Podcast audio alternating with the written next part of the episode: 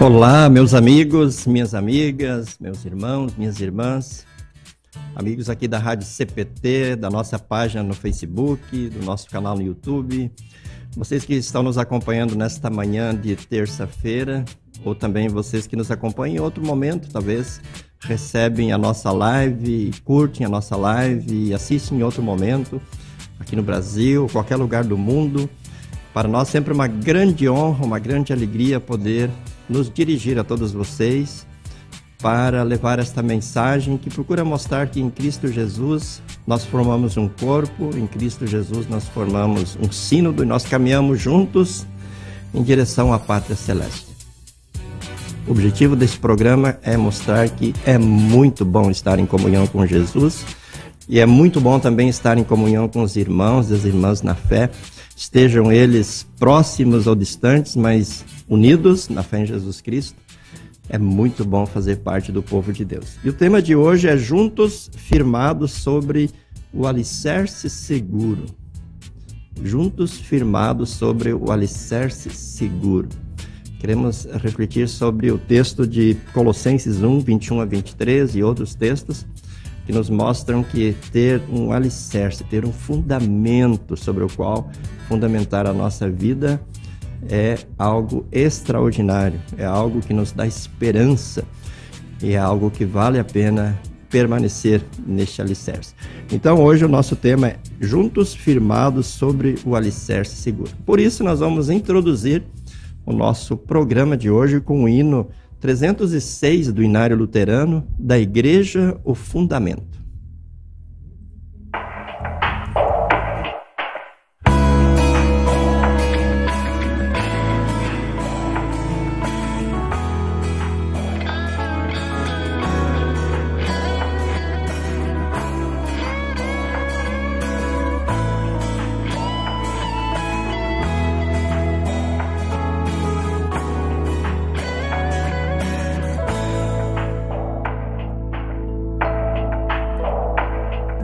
Igreja ao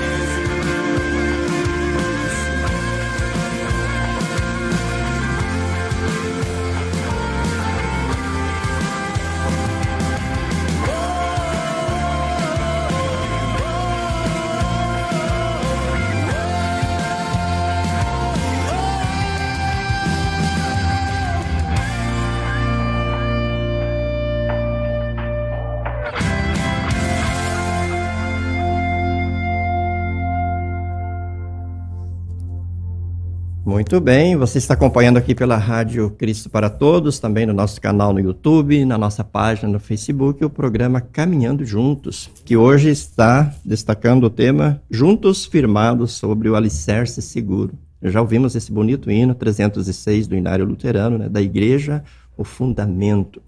E nós queremos ler então as palavras de Colossenses, carta de Paulo aos Colossenses, capítulo 1, versículos 21 até o 23.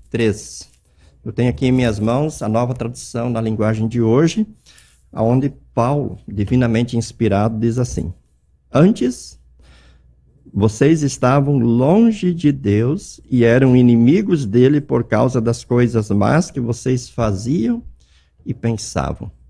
Aqui Paulo está falando da nossa situação antes da conversão, antes do batismo, antes de sermos é, termos sido alcançados pela graça e a misericórdia de Deus. Mas agora, agora a realidade é outra. Agora, por meio da morte do seu filho na cruz, Deus fez com que vocês ficassem seus amigos, a fim de trazê-los à sua presença para serem dele, não tendo mancha nem culpa. Então, olha qual foi a forma que Deus é, é, planejou e executou, realizou para nos trazer de volta para Ele, por meio da morte do seu Filho na cruz. Ou seja, tudo passa pelo sacrifício de Jesus. Já falamos algumas vezes aí sobre a teologia da cruz, né? E aqui novamente nós vemos assim claramente enfatizada, destacada, sublinhada a teologia da cruz. Mas, agora vem um mas, no versículo 23 é o que nós destacamos. Mas é preciso que vocês continuem fiéis. É preciso que vocês continuem fiéis, firmados sobre um alicerce seguro. Aqui está o tema do nosso programa. Firmados sobre um alicerce seguro, sem se afastar da esperança que receberam quando ouviram a boa notícia do Evangelho. Então, mas, né?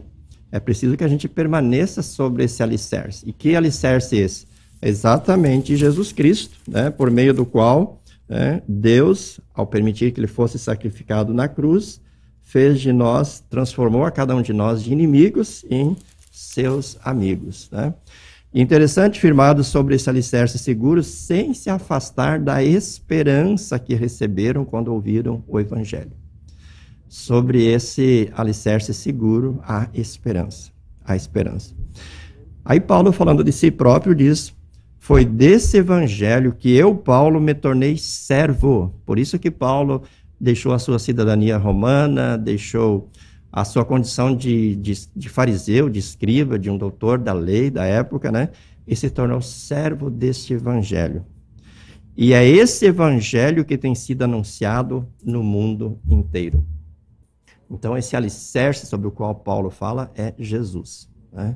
Jesus é esse fundamento sobre o qual nós fomos colocados por Deus e no qual nós somos desafiados a permanecermos fielmente, né?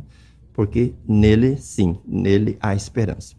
Eu quero compartilhar com você, querido amigo, algumas informações a respeito da carta de Paulo aos Colossenses, que é muito importante para a compreensão de toda a carta e também desse texto. É, o tema que os estudiosos da Bíblia colocam para a carta de Colossenses é Cristo, Senhor da Igreja e do universo.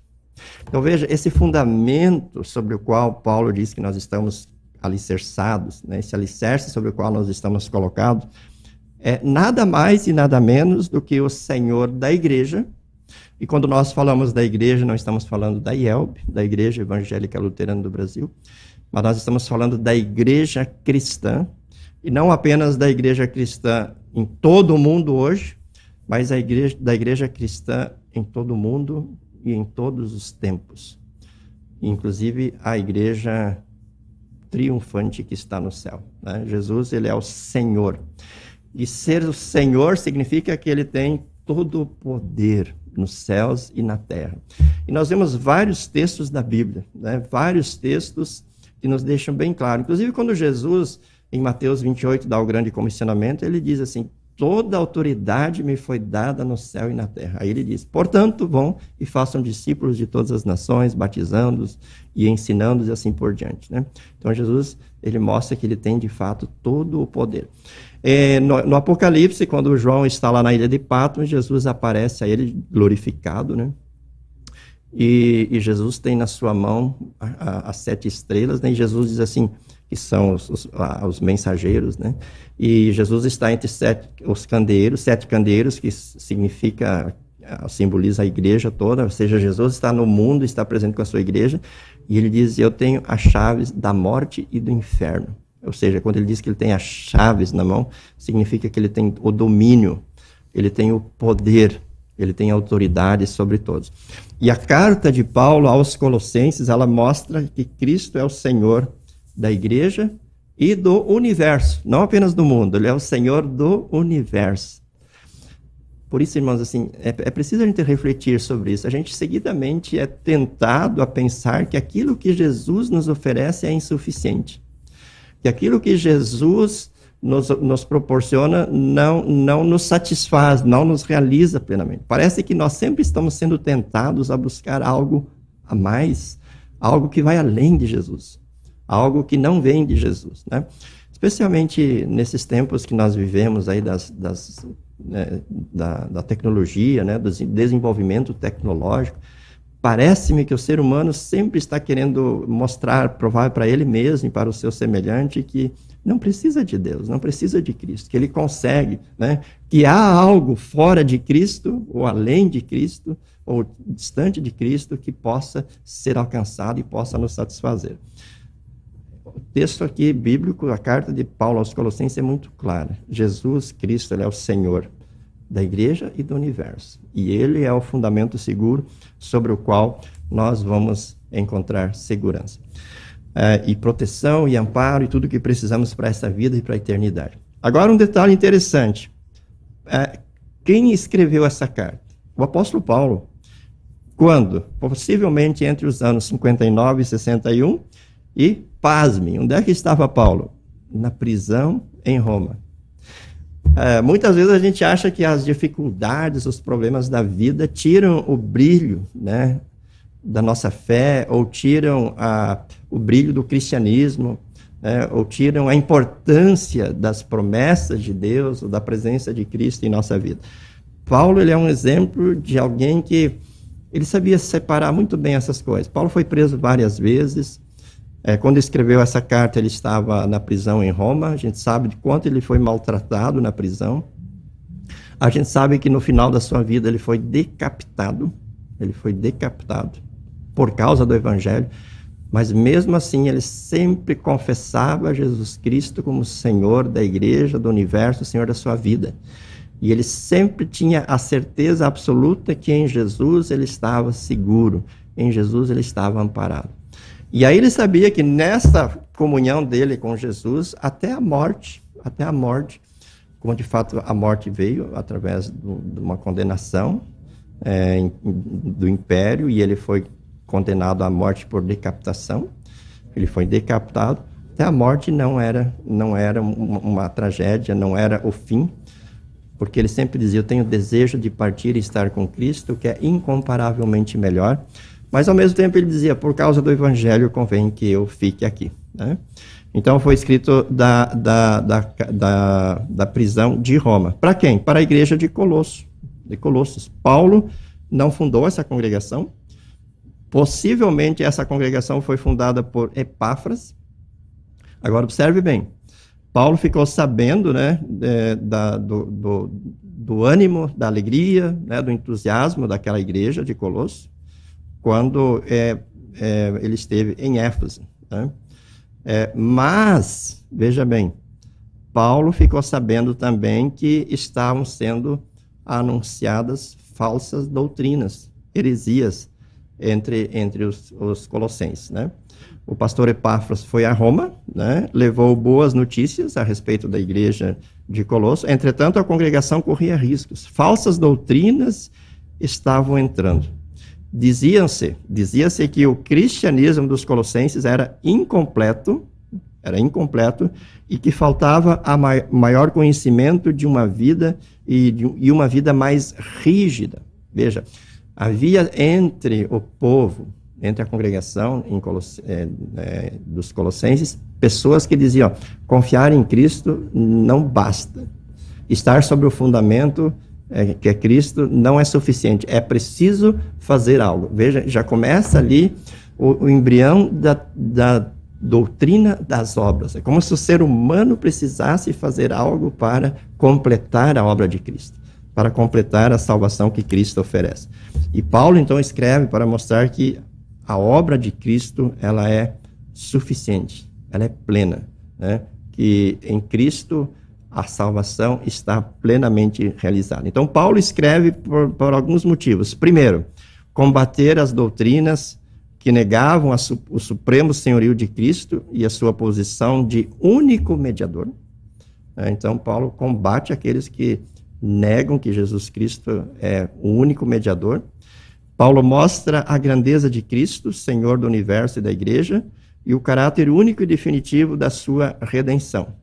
E Paulo também queria incentivá-los a viver a sua fé cristã. Veja, então, Paulo não está recomendando o desleixo, a não observância da vontade de Deus, pelo contrário, o que ele está dizendo é assim, ó, a salvação ela foi realizada plenamente em Jesus Cristo, de forma plena e completa, e agora vocês vão viver uma vida cristã não para conquistar a salvação, mas em consequência da salvação que vocês receberam. receberam. Ah, vocês vão viver uma vida cristã é, como fruto da fé, como fruto desta comunhão, desta união com Jesus, como fruto desta condição que vocês vivem agora de uma esperança, é colocado sobre um alicerce firme, sobre um fundamento firme. Né? Então, queridos irmãos, nesses tempos que nós vivemos de tantas uh, vãs filosofias, de tantos ensinamentos que vêm a nós, nós somos bombardeados todos os dias, né, pelo, pela, pelo WhatsApp, pelo Facebook, enfim, pelas redes sociais de forma geral, de modo geral, pela pela, pelas mídias, né? Nós somos bombardeados com tantas informações e, e, muitas delas procuram nos levar à dúvida: será que o que Jesus fez foi suficiente? Será que não é preciso fazer algo mais? Será que não é preciso acrescentar algo naquilo que Jesus fez? Será que não é preciso completar o que Jesus re eh, realizou? E Paulo, na sua carta aos Colossenses, e essa carta chegou a, a nós também com esse propósito, para nos mostrar que o, o que Jesus fez é suficiente, que a obra de Jesus foi plena, foi completa e que nós podemos e devemos ser fiéis e permanecer sobre esse alicerce.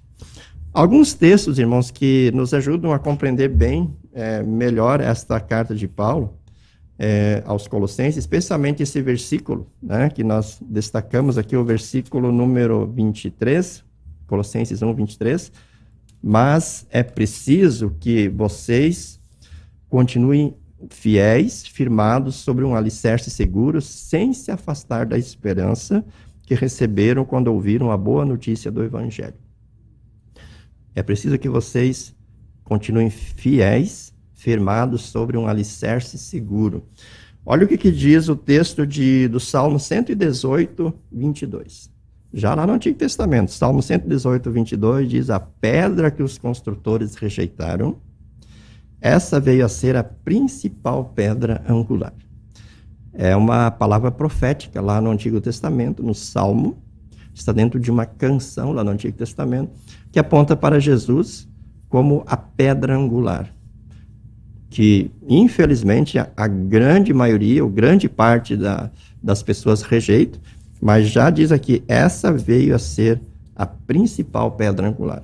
Né? É, o, é, o, é, a pedra fundamental, é, o, é o alicerce sobre o qual Deus nos coloca, sobre o qual Deus constrói a sua igreja aqui neste mundo.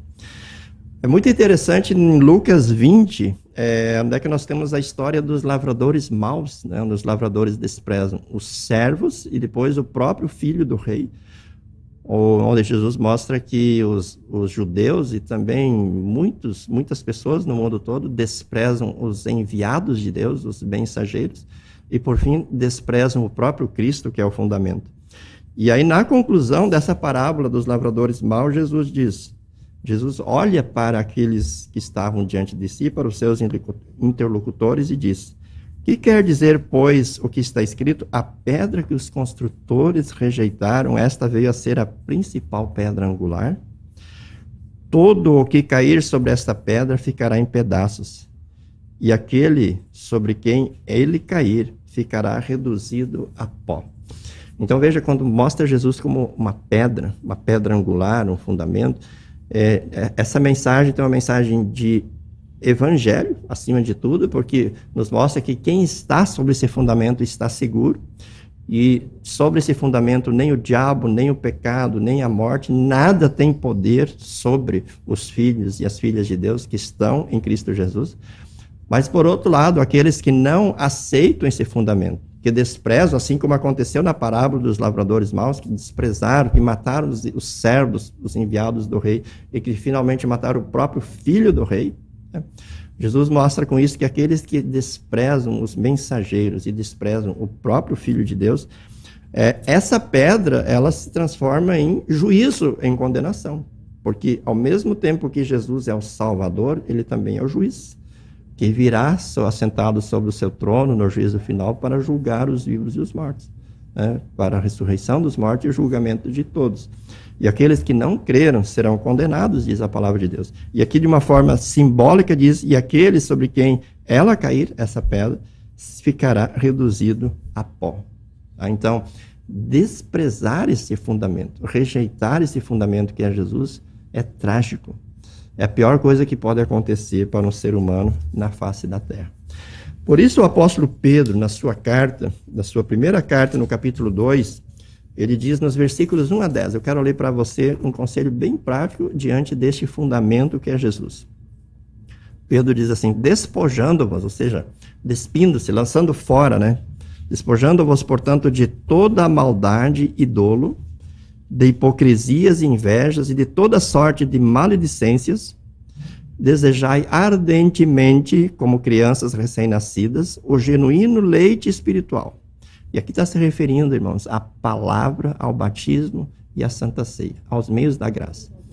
É por esses meios que Deus nos coloca sobre o fundamento que é Jesus, e é por esses meios que Deus nos mantém sobre esse fundamento. Para que por ele você já dado crescimento para a salvação, se é que já tendes a experiência de que o Senhor é bondoso. Né? Então, por meio desses meios da graça, Deus nos dá o crescimento para a salvação. Ele nos mantém sobre esse fundamento. Agora escute bem, querido irmão. Chegando-vos para ele a pedra que vive, rejeitada assim pelos homens, mas para com Deus eleita e preciosa. Também vós mesmos, como pedras que vive, sois edificados, casa espiritual, para ser de sacerdócio santo, a fim de oferecer de sacrifícios espirituais agradáveis a Deus por intermédio de Jesus Cristo. Então veja, chegando-vos para a pedra que vive, aproximando-nos de Jesus. De que forma? Através da palavra, da Santa Ceia. Participando dos cultos, ouvindo a palavra, participando da Santa Ceia, meditando na, na, na Santa Palavra de Deus. Isso é a chegar-se para a pedra que é vive, que é Jesus. E dessa forma, né, em, é colocado sobre esse fundamento, Pedro diz que nós também passamos a ser pedras é, vive, que vivem, pedras vivas. Né? Não, não vamos ser inertes, parados. Né? Nós vamos é, ser, a, vamos ter ação, vamos ter atitude, nós vamos atuar, né? É, como Cristo deseja, como Cristo nos ensina, como Cristo nos motiva. Pois por isso, por isso está na Escritura. Eis que põe em Sião uma pedra angular, eleita e preciosa, e quem nela crer não será de modo algum envergonhado. Olha que palavra bonita. Quem nela crer, quem crer em Jesus, não será de modo nenhum envergonhado. Para vós outros, portanto, os que credes, é a preciosidade. Mas para os descrentes, a pedra que os construtores rejeitaram, essa veio, veio a ser a pedra uh, angular. É, e pedra de tropeço e rocha de ofensa. Veja então, para quem crê, Jesus é uma pedra preciosa. Para quem não crê, Jesus é uma pedra de tropeço. Né? Vós, porém, aliás, um pouco antes, são estes os que tropeçam na palavra, sendo desobedientes para o que também foram postos. Ou seja, aqueles que tropeçam na pedra são aqueles que tropeçam na palavra, que desprezam a palavra de Deus, que não creem na palavra de Deus. Vós, porém, agora falando dos filhos e das filhas de Deus, vós, porém, sois raça eleita, sacerdócio real, nação santa, povo de propriedade exclusiva de Deus, a fim de proclamardes as virtudes daquele que vos chamou das trevas para a sua maravilhosa luz. Vós, agora ele usa a mesma palavra que Paulo usa aqui em Colossenses. Vós, que antes não erais povo, antes a gente estava afastado, mas agora sois povo de Deus, que não tinhas alcançado misericórdia, mas agora alcançastes misericórdia. Querido irmão, querida irmã, nós estamos vivendo tempos difíceis, nós estamos, parece que em meio a uma enxurrada, né, de, de filosofias, uma enxurrada de discórdias, de inimizades, de desconfiança. Enfim, vivemos tempos muito difíceis. E às vezes parece que é impossível subsistir, parece que é impossível sobreviver a, em meio a esse turbilhão de coisa que nos rodeia, que nos alcança, que nos atinge. Mas a palavra de Deus, ela é muito segura. E ela nos diz assim, ó, vocês antes eram inimigos de Deus, agora vocês são amigos de Deus. E Deus transformou vocês pelo sacrifício de Jesus e quando colocou vocês em comunhão com Jesus pela fé. Agora, continuem fiéis, firmados sobre um alicerce seguro, e esse alicerce é Jesus. E como é que nós vamos permanecer próximo de Jesus, ouvindo a palavra, recebendo a Santa Ceia, participando da igreja, né? é, congregando né, na, na igreja de Cristo, com o povo de Cristo, recebendo os meios da graça sem se afastar da esperança que receberam quando ouviram a boa notícia do Evangelho. O grande desafio é não nos afastarmos desta esperança né, que nos foi dada no momento em que nos colocaram, em que Deus nos colocou sobre Cristo Jesus, o nosso fundamento. Esse é o nosso desafio. Foi o desafio dos Colossenses, é o desafio é, dos membros da IELB no Brasil, é, é, é, é o desafio de todos os cristãos no Brasil é o desafio de todos os cristãos no mundo. Que Deus mantenha você fiel, né? que Deus mantenha você sobre esse alicerce, que você seja uma pessoa cheia de esperança e que você compartilhe essa boa nova da salvação, que você, exemplo de Paulo, também se sinta um servo desse evangelho. Faça do, da vivência deste evangelho, do compartilhar desse evangelho a prioridade na sua vida. Faça deste evangelho a coisa mais importante da sua vida. E que assim você viva né, sobre esse alicerce com alegria, com paz, com esperança, e você compartilhe essa boa nova com todas as pessoas que Deus permitir que você se relacione, que de alguma forma você tenha algum contato. Que a graça de nosso Senhor Jesus Cristo, o amor de Deus Pai e a comunhão do Espírito Santo estejam com você hoje e sempre. Amém. Nós vamos encerrar o nosso programa de hoje com uma linda, com um lindo, um lindo hino. Eu, na minha opinião, um dos mais lindos do, do inário luterano e de todos os hinos cristãos que eu conheço no mundo, que é o Castelo Forte, é baseado no Salmo número 46. Né? Castelo Forte foi escrito por Lutero num momento de muita turbulência, num momento de grande risco para a sua vida, de muitas ameaças mas ele sabia que pela fé em Jesus ele estava sobre um alicerce seguro e ele tinha esperança. E ele testemunhou isso, ele, ele, ele exteriorizou essa sua confiança, essa sua esperança nas palavras do, do hino Castelo Forte, que é um dos hinos de destaque no, em meio ao luteranismo, que é um hino relacionado à reforma luterana, né? E nós vamos, portanto, encerrar o nosso programa ouvindo e glorificando a Deus com esse hino. Castelo Forte. Um forte abraço e votos de ricas bênçãos de Deus para você e para a sua família. Até o nosso próximo programa. Tchau, tchau.